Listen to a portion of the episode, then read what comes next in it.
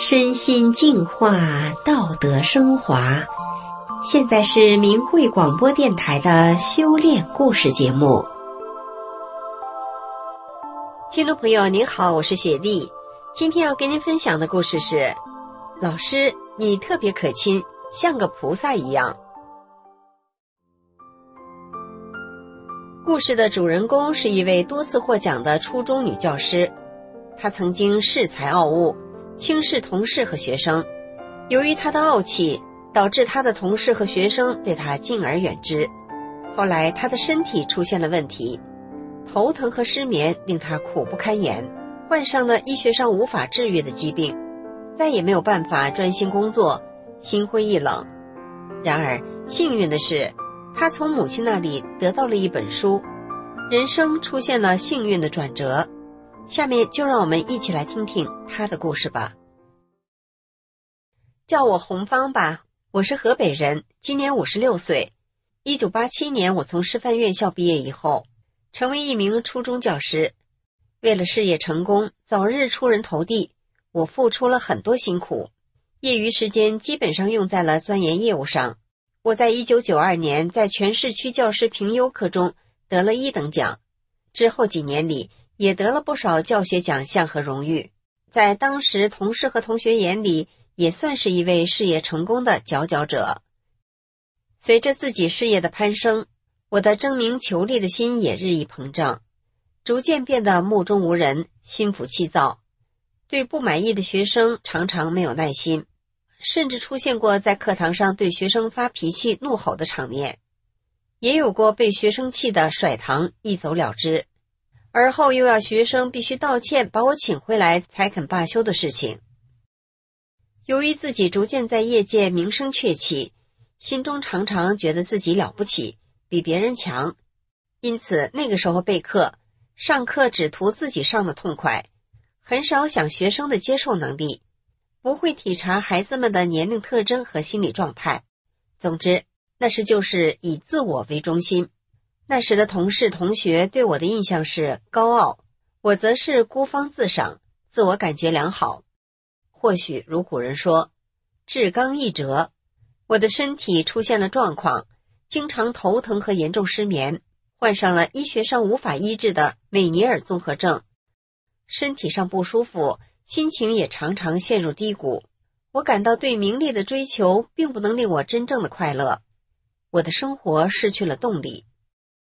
母亲看到我的身体越来越差，情绪低落，她跟我说：“练法轮功可以让我恢复健康。”他说：“我们很多街坊邻居都从练功中受益了，而且不花一分钱。”我听母亲这么说，感觉心里有了希望。一九九七年一月的一天，母亲把法轮功的《转法轮》这本书交给我，我这一读就放不下了，从书里。我明白了人生病的真正原因是什么，看到了书里讲到的我从小就好奇并向往的神佛的事情，觉得书里讲的太好了，当时就决定我也要练法轮功。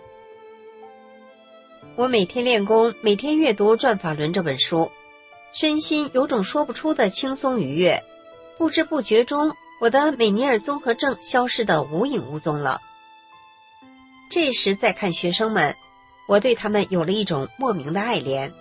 上课时，我不仅教授孩子们知识，同时也把我在法轮功中学到的做好人的道理融入到我的讲课内容中。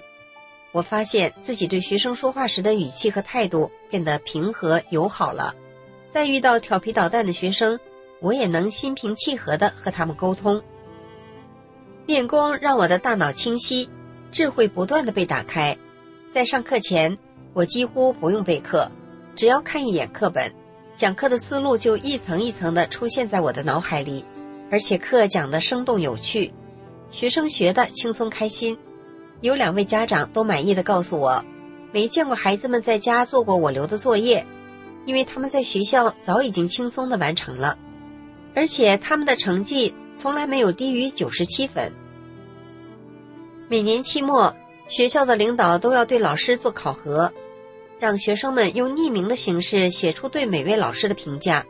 我从一九九七年修炼法轮功以后，学生们对我的评价总是说我是最和蔼可亲的老师，领导和同事们对我的为人和教学水平的评价也是最高的。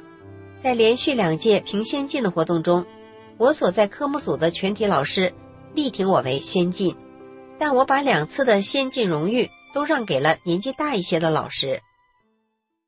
一九九九年七月。中共开始了打压法轮功的运动。第二年，我因为跟人们讲法轮功是好的，被关进了看守所。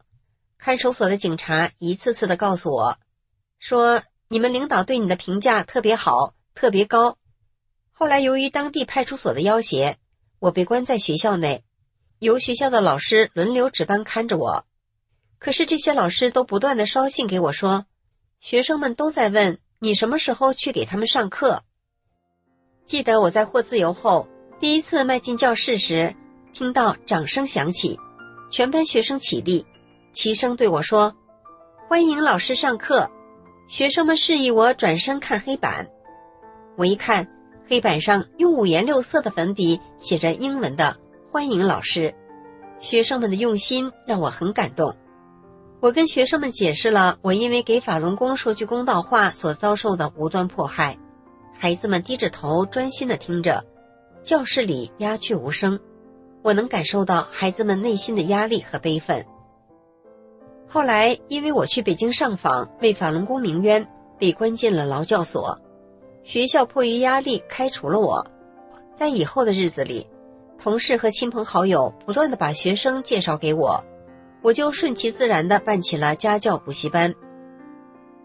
我家教的孩子中。有幼儿园的小朋友，有小学生、初中生和高中生，不同年龄段的孩子都喜欢和我交心，因为我能把他们当朋友，站在他们的角度理解他们，关心鼓励他们，谈他们关心的话题，启迪他们最纯最善良的本性。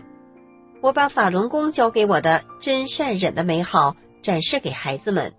有一位三年级的小女孩对我说：“老师，你特别可亲。”像个菩萨一样。听众朋友，女教师的故事就讲到这里了，谢谢您的收听，我们下次节目再见。